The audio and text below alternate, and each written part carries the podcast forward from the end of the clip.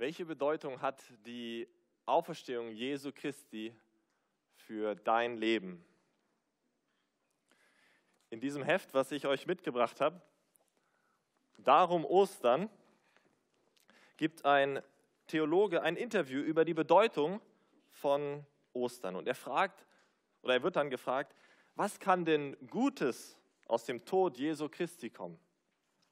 Und dann spricht er über das Gute, was aus dem Tod und dem Auferstehen Jesu Christi bewirkt wurde für alle, die an Jesus Christus glauben. Und er schreibt dort, oder in dem Heft steht es dann, dass er sagt, erst durch die Auferstehung war der Beweis erbracht, dass sein Tod die Wirkung hatte, die Jesus immer behauptet hatte, nämlich unsere Schuld zu sühnen.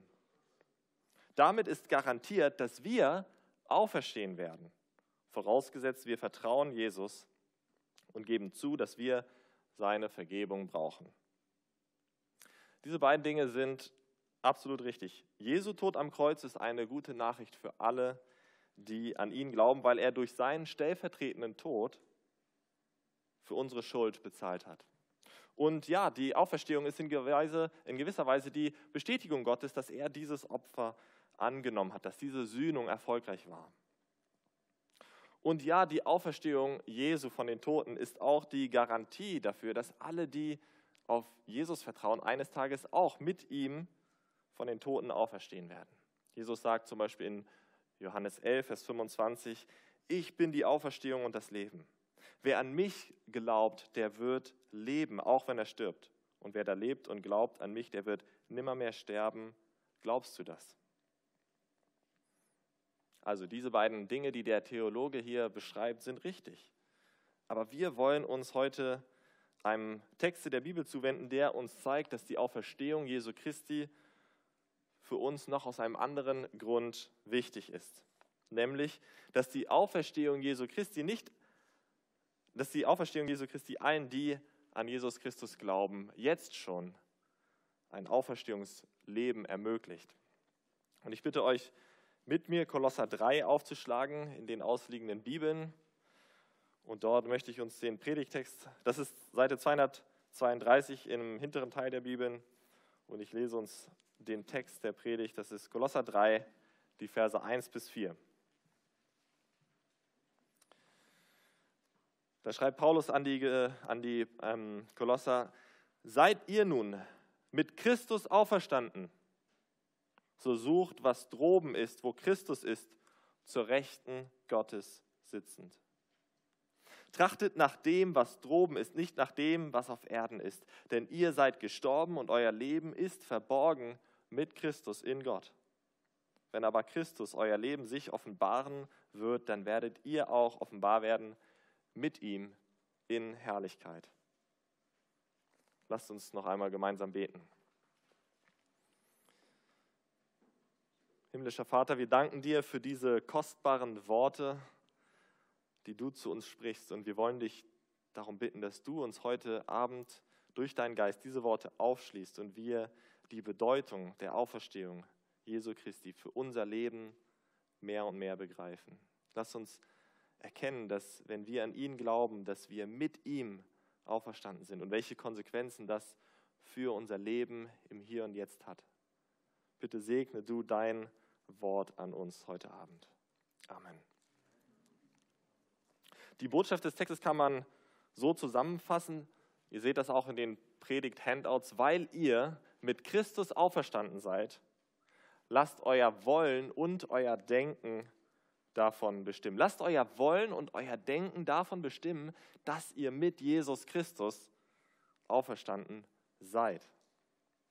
Wir wollen als erstes über diesen, den ersten Teil dieser Botschaft nachdenken, weil ihr mit Christus auferstanden seid. Man könnte Vers 1 auch so formulieren, wenn ihr mit Christus auferstanden seid, dann sucht das, was droben ist. Mit diesem Wenn-Satz will Paulus jedoch nicht in Frage stellen, ob die Kolosser wirklich mit Christus auferstanden sind, sondern er geht davon aus, dass das tatsächlich geschehen ist. Und er bringt dadurch seine Leser und auch uns dazu, diesen ganzen Satz, diesen ganzen Wenn-Dann-Satz für sich anzunehmen. Vor allem dann auch die Aufforderung, die aus diesem Geschehen, aus dieser Auferstehung folgt. Er sagt, für alle, die mit Christus auferstanden sind, gilt, dass sie das suchen sollen, was droben ist. Aber was ist damit gemeint, mit Christus auferstanden zu sein? Es kann nicht die zukünftige leibliche Auferstehung von den Toten gemeint sein, von der Paulus zum Beispiel in 1. Korinther 15 spricht, weil diese noch in der Zukunft liegt, weil sie noch aussteht. Die finale Auferstehung, wo wir auch einen neuen Leib bekommen werden, steht für uns noch aus. Wenn Jesus wiederkommt in seiner Herrlichkeit, dann werden alle, die an ihn glauben, mit ihm auferstehen, auch wenn sie schon gestorben sind, mit ihm auferstehen und ewig leben. Aber hier heißt es ja, ihr seid mit Christus auferstanden. Er beschreibt hier etwas, was schon geschehen ist in ihrem Leben. Und der Schlüssel, um das zu verstehen, liegt in dem mit Christus. Dieser, dieses mit Christus sein kommt in diesem kurzen Abschnitt dreimal vor. Mit Christus auferstanden, euer Leben ist verborgen mit Christus in Gott und ihr werdet mit ihm, mit Christus offenbar werden in Herrlichkeit.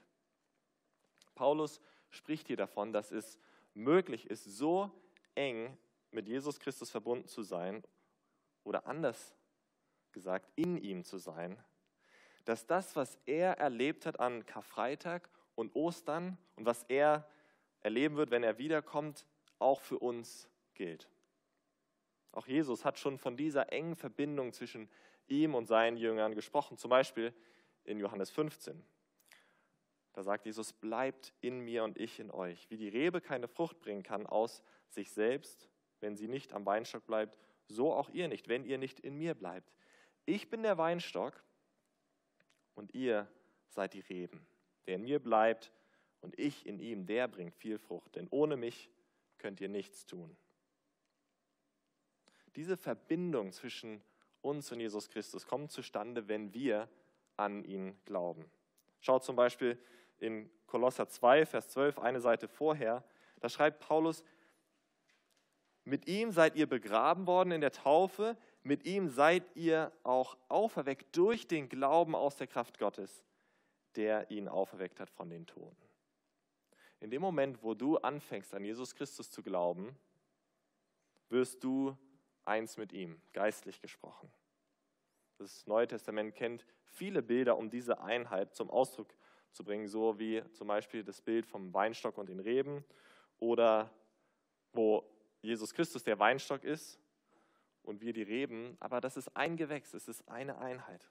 Oder das Bild vom Leib Christi, das Haupt Jesus Christus und alle anderen Körperteile bilden eine Einheit.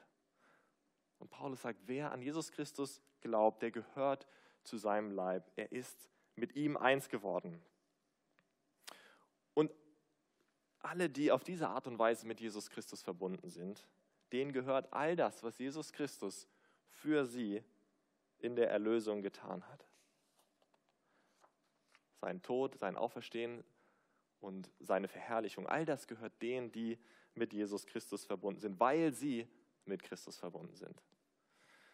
Also das meint Paulus damit, wenn er sagt, ihr seid mit Christus auferstanden.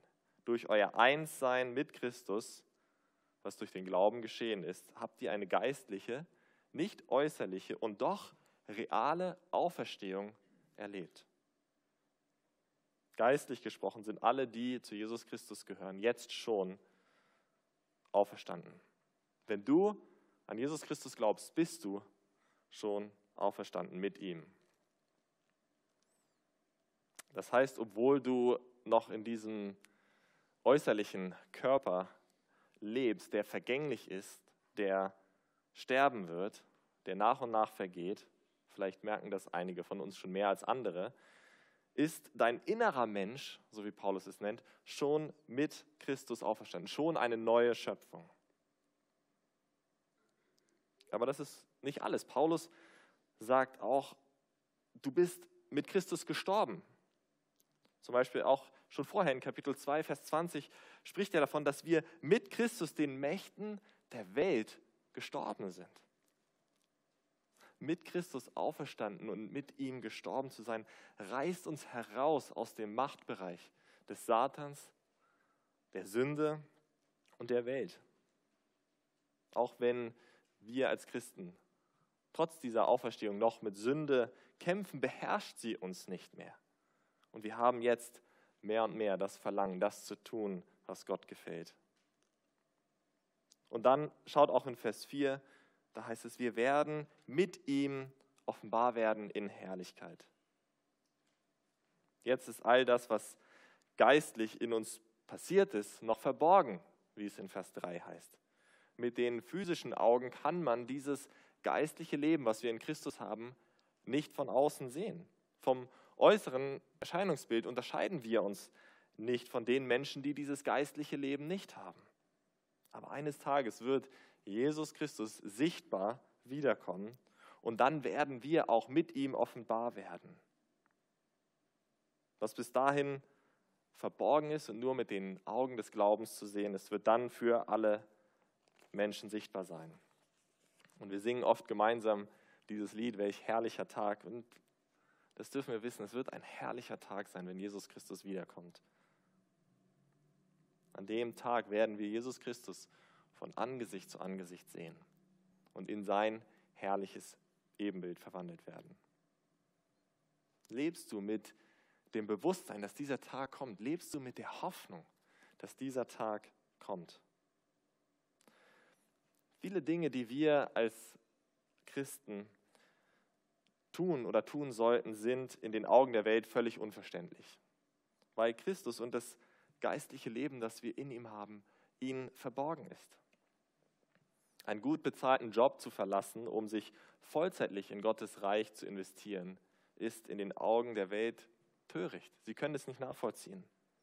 Aber letzte Woche hatte ich ein ermutigendes Gespräch mit einem von euch, wo mir ja, wo, ich, wo mir derjenige erzählt hat, dass er seine Arbeitszeit auf der Arbeit reduzieren möchte, um dann Zeit zu haben, sich mehr in christliche Dienste einzubringen.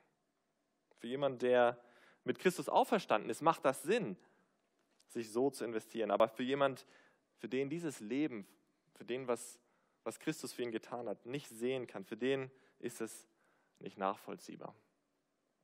Oder seine Freizeit zum Beispiel das dem deutschen heilige Wochenende in die Gemeinde zu investieren, in der Gemeinde zu dienen, ist nicht nachvollziehbar für die Welt.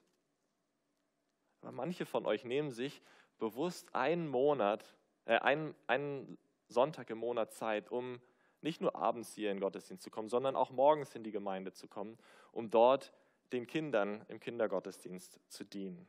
Warum würde man das machen? Weil Jesus Christus eines Tages wiederkommt.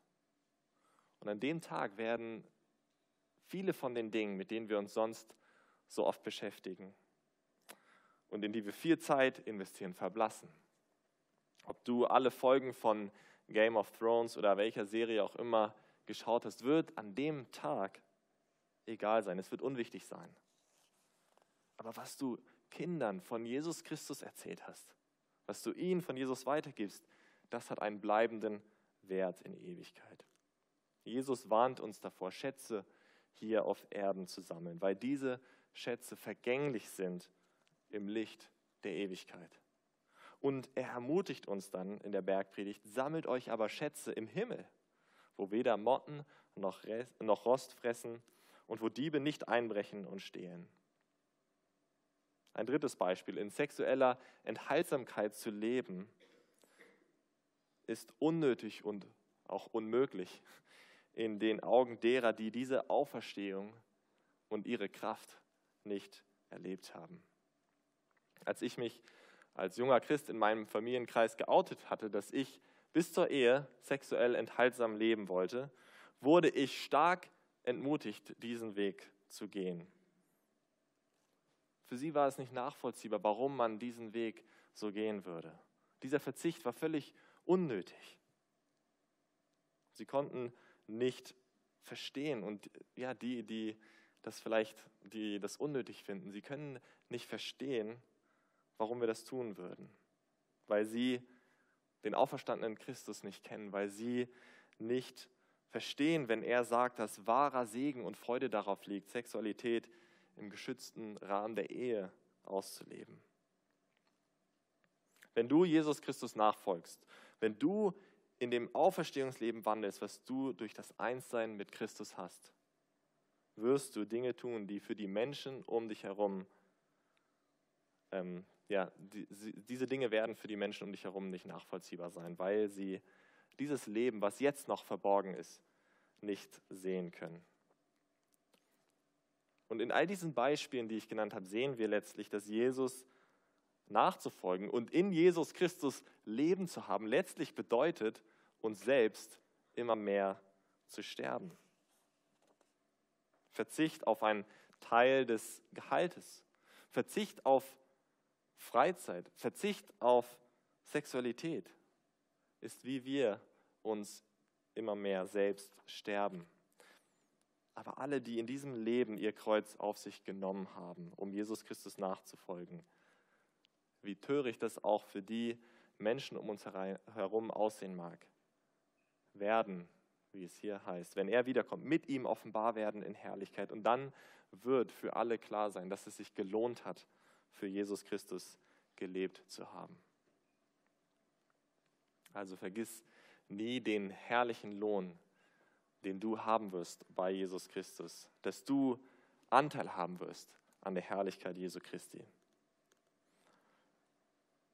Also wir sollen durch diesen Text verstehen, dass mit der Auferstehung Jesu Christi jetzt schon eine neue Weltordnung angebrochen ist, an der wir jetzt schon Anteil haben, obwohl sie unsichtbar ist. Die alte Weltordnung, wie Paulus es oft nennt, die wir kennen und sehen, sie existiert jedoch noch parallel weiter bis zu dem Zeitpunkt, wo Jesus Christus ein zweites Mal kommt.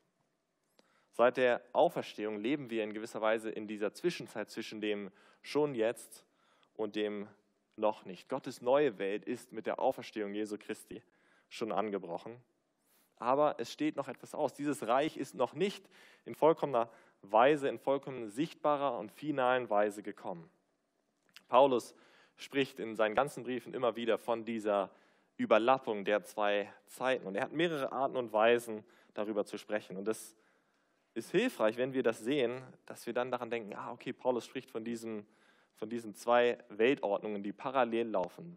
Christus hat schon diese neue Weltordnung begangen, ähm, aber das Alte existiert noch weiter. Er spricht darüber zum Beispiel einfach, indem er sagt, das Alte ist vergangen, siehe, Neues ist geworden, also alt und neu oder sichtbar und unsichtbar irdisch und himmlisch, unten und oben, physisch und geistlich, zeitlich und ewig. Und für Paulus sind die Auswirkungen für die, die mit Christus auferstanden sind, die zu dieser neuen, dieser unsichtbaren, dieser himmlischen, dieser oberen, zu dieser geistlichen, zu dieser ewigen Welt gehören. Für ihn sind die Auswirkungen derer, die zu dieser Auferstehung dazugehören, enorm. Also für Paulus ist die Auferstehung mehr als der Beweis, dass unser Schuldbrief zerrissen ist und unsere Sünde gesühnt ist. Und es ist auch mehr als der Beweis oder die Garantie dafür, dass wir eines Tages mit Christus leiblich auferstehen werden. Die Auferstehung Jesu Christi, sagt Paulus, verändert unser Leben im Hier und Jetzt, weil wir mit ihm auferstanden sind. Wir haben jetzt schon neues geistliches Leben in Christus. Wir sitzen nicht einfach im Warteraum mit unserem Ticket für den Himmel in der Hand und warten, bis es dann endlich losgeht, wenn Jesus wiederkommt. Nein, unser altes, von der Sünde versklavtes Leben ist vorbei. Wir leben nicht mehr ohne Gott oder gegen Gott, sondern wir leben durch Jesus Christus in einer Beziehung mit Gott. Wir leben in Gott, wie es hier heißt. Die Herrschaft der Sünde in unserem Leben ist gebrochen und wir können nun in der Kraft des Heiligen Geistes leben, so wie es Gott gefällt. Aber Paulus bleibt da nicht stehen. Er sagt den Kolossern und auch uns, weil das so ist, weil ihr mit Christus auferstanden sind, seid, lasst euer Wollen und euer Denken davon bestimmen. Und das ist unser zweiter Punkt.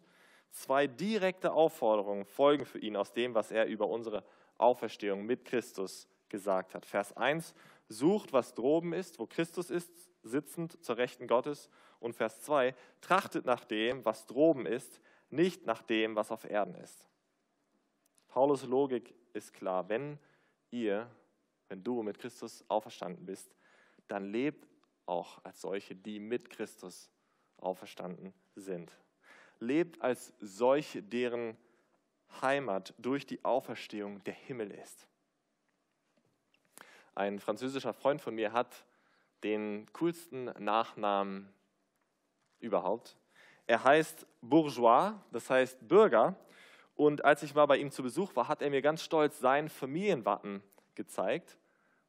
So diese Familie gibt es schon seit mehreren Jahrhunderten. Und da ist so eine Burg drauf auf diesem Wappen. Und über dieser Burg steht Bourgeois du Ciel. Und wer Französisch kann, weiß, dass das heißt Bürger des Himmels.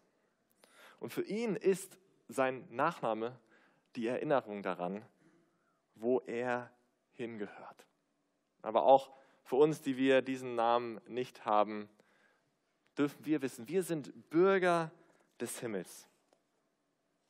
Paulus nennt es hier in diesen Versen das, was droben ist und erklärt dann weiter, wo Christus ist, sitzen zur Rechten Gottes. Christus ist nach der Auferstehung aufgefahren in den Himmel und hat dort den Ehrenplatz und den Platz der ausführenden Gewalt eingenommen.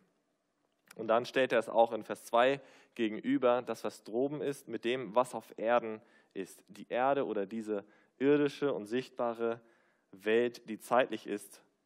Und wenn Jesus wiederkommen wird, wird sie zu einem Ende kommen, weil sie König Jesus als ihren König ablehnt. Also der Himmel, das, was droben ist, ist die unsichtbare Welt, die jetzt schon angebrochen ist und ewig bleiben wird, die sichtbar werden wird, wenn Jesus Christus wiederkommt.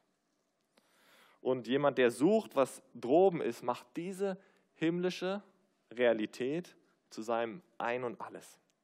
Er lässt sich in seinem Wollen von dieser Realität bestimmen. Er richtet sich ganz auf den Himmel aus. Er will nach den Werten des Himmels leben. Er sagt, ich will den Himmel. Natürlich nicht in dem Sinne, als hätte er noch keinen Anteil daran und müsste ihn erst noch erlangen, sondern so wie Paulus es zum Beispiel im Philipperbrief beschreibt. Da schreibt er, nicht, nicht, dass ich schon ergriffen habe oder schon vollkommen sei.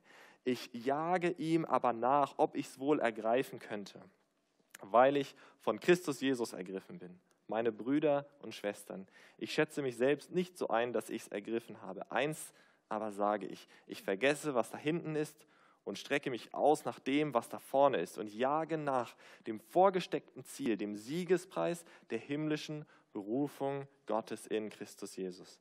Das heißt es zu suchen, was droben ist, mit vollem Eifer auf diesen Himmel zuzuleben. Und zweitens, jemand, der nach dem trachtet, was droben ist, lässt seine Gedanken um diese himmlischen Dinge kreisen. Und der Himmel ist dabei nicht ein abstrakter Ort, sondern der Himmel ist der Ort, wenn man das so sagen kann, wo Christus ist. Über den Himmel nachzudenken, ohne an Jesus Christus zu denken, wäre wie an die Karibik zu denken, ohne an Palmenstrände und Sonne und Meer zu denken. Die Dinge, die die Karibik zur Karibik machen, sind diese Dinge. Und es ist Christus, der den Himmel zum Himmel macht. Anders gesagt, jemand, der mit Christus auferstanden ist, soll Christus in seinem Denken die erste Prämisse sein lassen und in seinem Wollen das höchste Ziel. Wenn ich denke, fange ich an bei Christus. Ihn und seine Auferstehung setze ich voraus in meinem Gedanken. Und in meinem Wollen ist Jesus Christus das ultimative Ziel und seine Herrlichkeit. In allem, was wir denken, fühlen, wollen und tun, soll Jesus Christus Alpha und Omega, der Anfang und das Ende sein.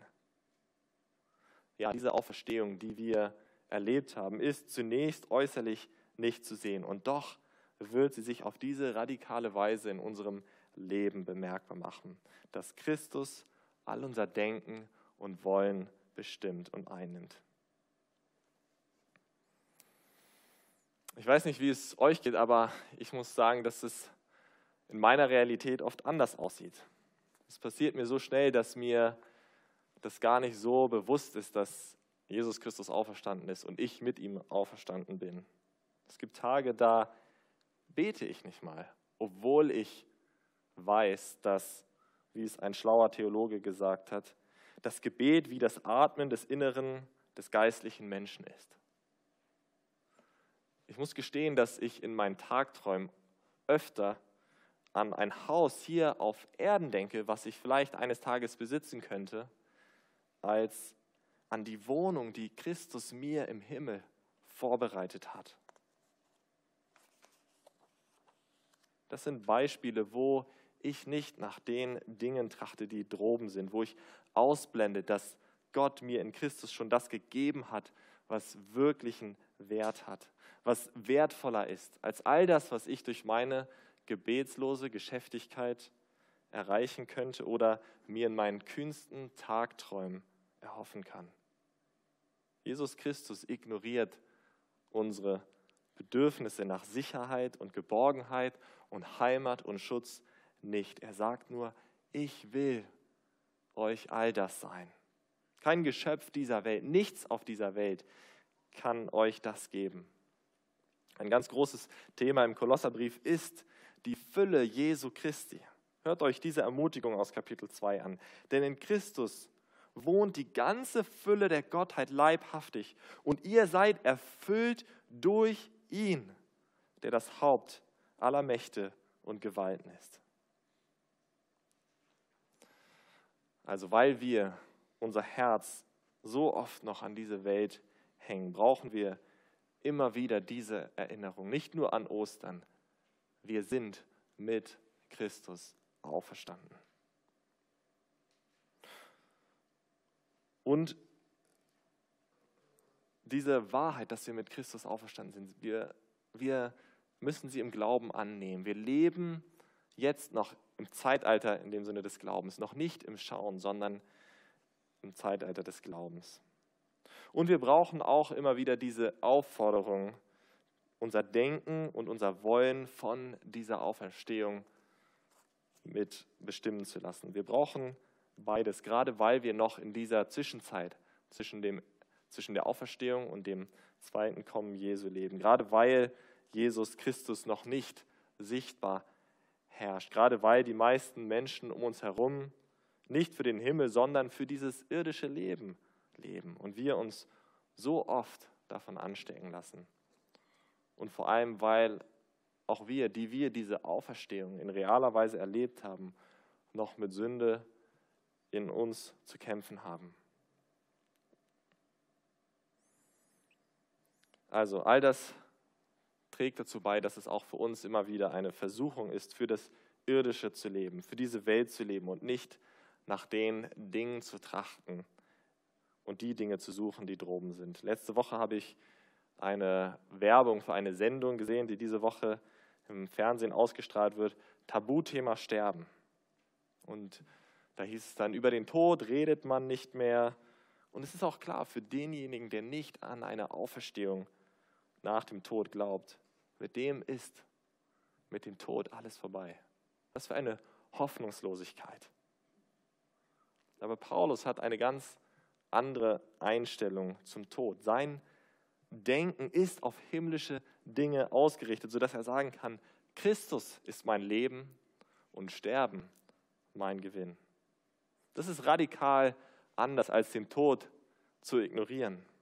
Paulus fürchtet den Tod nicht, weil er weiß, dann endlich wird er bei Jesus Christus sein. Die irdischen Dinge dieser Welt haben keinen Reiz mehr für Paulus. Der einzige Grund, warum er seinem Leben in dieser Weltzeit noch etwas abgewinnen kann, ist, dass er hier noch mehr Menschen für Jesus Christus gewinnen kann. Wenn du Paulus mit einem schnellen Auto oder einer teuren Weltreise gekommen wärst, dann hätte er wahrscheinlich zu beiden Dingen Ja gesagt. Aber er hätte das Auto genommen, um schneller zwischen Korinth und Ephesus und den anderen Gemeinden hin und her zu pendeln, um die Gläubigen an diesen Orten zu stärken. Und er hätte die Weltreise hätte ihn begeistert, weil er so an Orte gekommen wäre, um dort Menschen von Jesus Christus zu erzählen, wo er sonst nicht hingekommen wäre. Aber er hätte sich dagegen gewehrt, in diesen Dingen, in diesen irdischen Dingen Freude und Zufriedenheit zu suchen.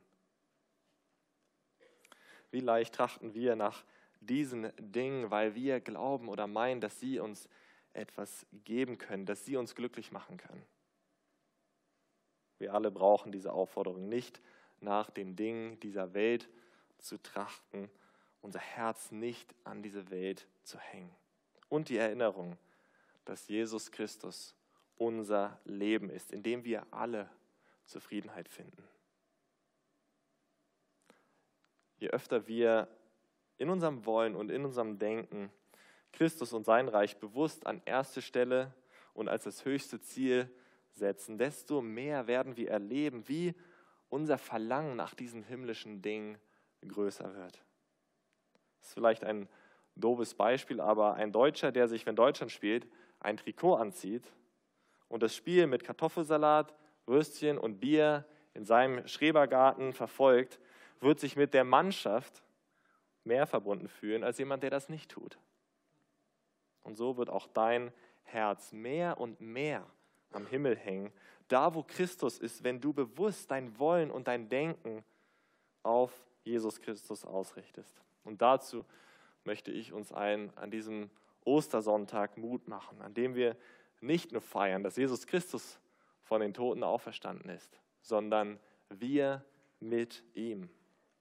Und lasst uns deshalb, weil wir mit ihm auferstanden sind, unser ganzes Sein, vor allem unser Denken und Wollen immer mehr von dieser Auferstehung mit ihm bestimmen lassen. Ich bete mit uns.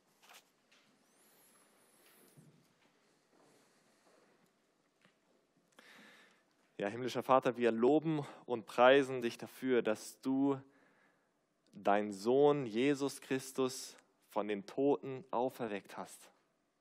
Dass er nicht im Grabe blieb und dass er dadurch unsere Erlösung bewirkt hat, dass er den Tod besiegt hat, dass wir dadurch wissen dürfen, der Schuldbrief unseres Lebens ist zerrissen und dass wir eines Tages mit ihm auferstehen werden. Aber wir danken dir vor allem dafür, dass wir wissen dürfen, dass wenn wir an Jesus Christus glauben, wenn wir an ihm festhalten, wenn wir unsere Hoffnung auf ihn setzen, dann sind wir jetzt schon mit ihm auferstanden. Auch wenn es sich oft nicht so anfühlt, auch wenn wir noch in dieser gefallenen Welt leben und so viele Dinge um uns herum passieren, wo wir uns fragen, was ist eigentlich los, wenn wir oft so schwach in unserem Glauben sind, wollen wir dich bitten, dass du durch deinen Heiligen Geist uns diese Gewissheit schenkst, dass wir jetzt schon mit ihm auferstanden sind und dass es das ist, was bleiben wird. All das, was um uns herum ist, wird vergehen aber unser Leben in Christus wird bleiben. Das ist das, was ewig bleiben wird, auch wenn es jetzt noch unsichtbar ist. Wir bitten dich, dass du uns schenkst, dass wir immer mehr nach Jesus Christus trachten, dass wir ihn in unseren Gedanken an erste Stelle setzen und in unserem Wollen immer mehr ihn als unser höchstes Ziel sehen, dass wir ihn verherrlichen durch unser Leben, dass wir nicht mehr für uns selbst leben oder diese Welt und das, was vergeht, sondern dass wir für ihn leben und ihm dadurch Ehre bringen. Danke dafür, dass du uns erlöst hast in Jesus Christus und uns mit ihm hast auferstehen lassen. Amen.